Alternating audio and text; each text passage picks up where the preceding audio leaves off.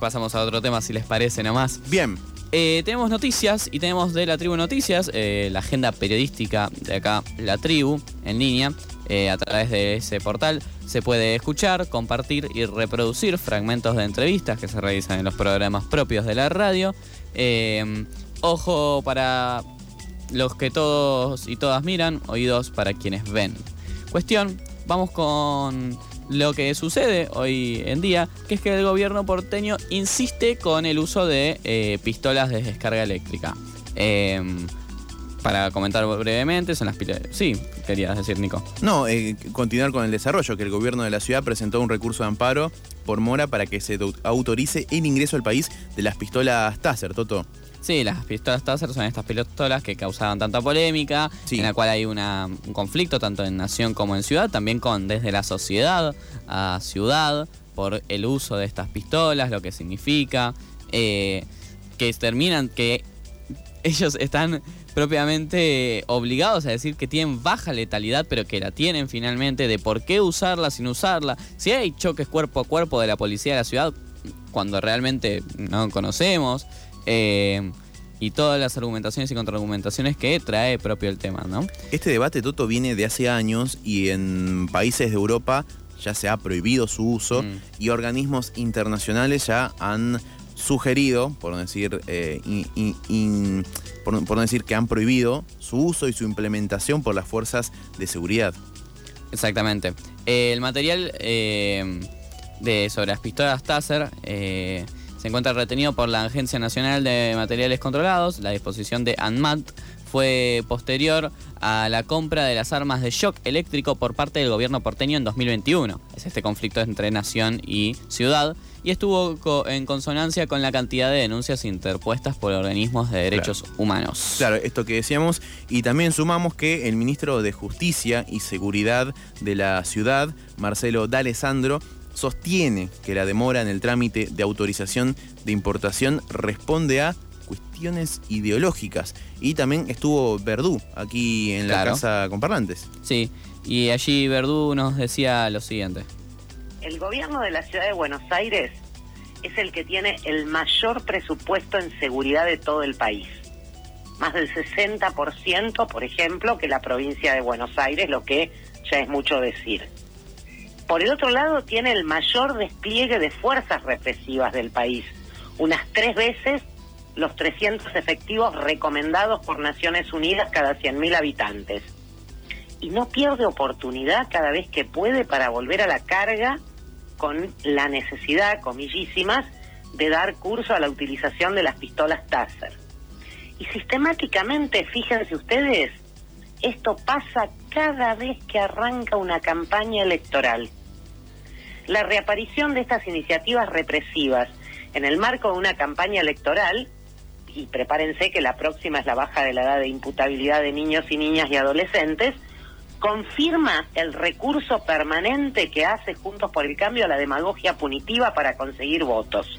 Así declaraba entonces la titular de Correpi, eh, quien, bueno, encuadra la estrategia judicial de Juntos por el Cambio y cómo también le da fines bueno, eh, partidarios, políticos, electorales. Bueno, me parece resaltar varios puntos de lo, de lo que decía María del Carmen Verdú en el audio. Ella dijo que el gobierno de la ciudad de Buenos Aires eh, tiene un mayor presupuesto de seguridad en todo el país, más del 60% que la provincia de Buenos Aires. Y también nos alerta sobre eh, las, las, los próximos escalones mm. a ir, que es, por ejemplo, la baja de la edad de imputabilidad. Claro, sí. Eh, a pesar de la gran cantidad de pruebas e informes presentados por organismos de derechos humanos, justamente, eh, nacionales e internacionales, que demuestran la letalidad de armas de descarga, shock eléctrico, el gobierno de la ciudad de Buenos Aires sostiene que las pistolas Taser son armas no letales. Frente a esto y recordando casos de violencia policial, María del Carmen Verduno contaba lo siguiente. Nos hablan de arma no letal. Por definición, toda arma es letal, porque toda arma sirve para herir o para matar. Hay miles de ejemplos de supuestas armas no letales que sirven para matar personas. A Carlos Fuentealba no le metieron un balazo, lo mató un cartucho de gas lacrimógeno, el arma no letal por excelencia. El 19 y 20 de diciembre de 2001 hubo muchos muertos y muertas en todo el país con balas de goma, otra arma no letal. Y finalmente un instrumento de tortura. Generan una descarga eléctrica en el cuerpo humano. Pensar en, autorizar el uso de esas armas, picanas portátiles, herramientas de tortura, por parte de la fuerza de seguridad en nuestro y con nuestra historia, es inaceptable. Ni siquiera tenemos que entrar en el larguísimo terreno que hay para explorar de la letalidad comprobada de estas armas que surgen de informes internacionales de los países donde se utilizan, como Estados Unidos. Interesante lo que decía María del Carmen Verdú, eh, titular de la Coordinadora contra la Represión Policial e Institucional, esas son las siglas de Correpi. Bueno, recordaba el caso de Carlos Fuentealba, eh, quien fue un docente argentino asesinado mm. en abril de 2007 en Neuquén, que estaba reclamando su recomposición salarial. Recordamos brevemente el hecho, se encontraba realizando un corte de ruta y el gobernador de aquel momento de esa provincia, eh, Jorge Sosvich, eh, ordenó desalojar el lugar, a sangre y fuego. Allí el docente, como decía María Carmen Verdú, eh, sufrió el impacto de una granada de gas lacrimógeno y falleció al poco tiempo después. Bueno, claro, nos dicen, no son armas letales, pero forman parte de todo un engranaje de violencia que genera muertes. Sí, es interesante ahí también como intervienen esto el gas lagrimógeno, las balas de goma. Claro. Em, son balas, son bombas, son gases. Sí, y cómo efectivamente los efectivos, y volví a decir efectivamente, pero esto fue un poquito casi que a propósito, igual es inconsciente, eh, los efectivos policiales tienen un sistema y un accionar que termina repercutiendo eh, más allá y que cada vez darle más armas, más tipos, es también alimentar a eso. Em, pero bueno, también esto no se da por sí solo, también se da en un contexto económico y social específico, ¿no? Además, eh, y sumo otro, otro paréntesis, Toto, eh, recién hace un rato hablábamos de Boca Gimnasia, partido mm. que se jugó, pero el partido se debió haber jugado fechas anteriores porque hubo una represión policial con qué? Con gases lacrimógenos. ¿Con qué? Con balas de goma.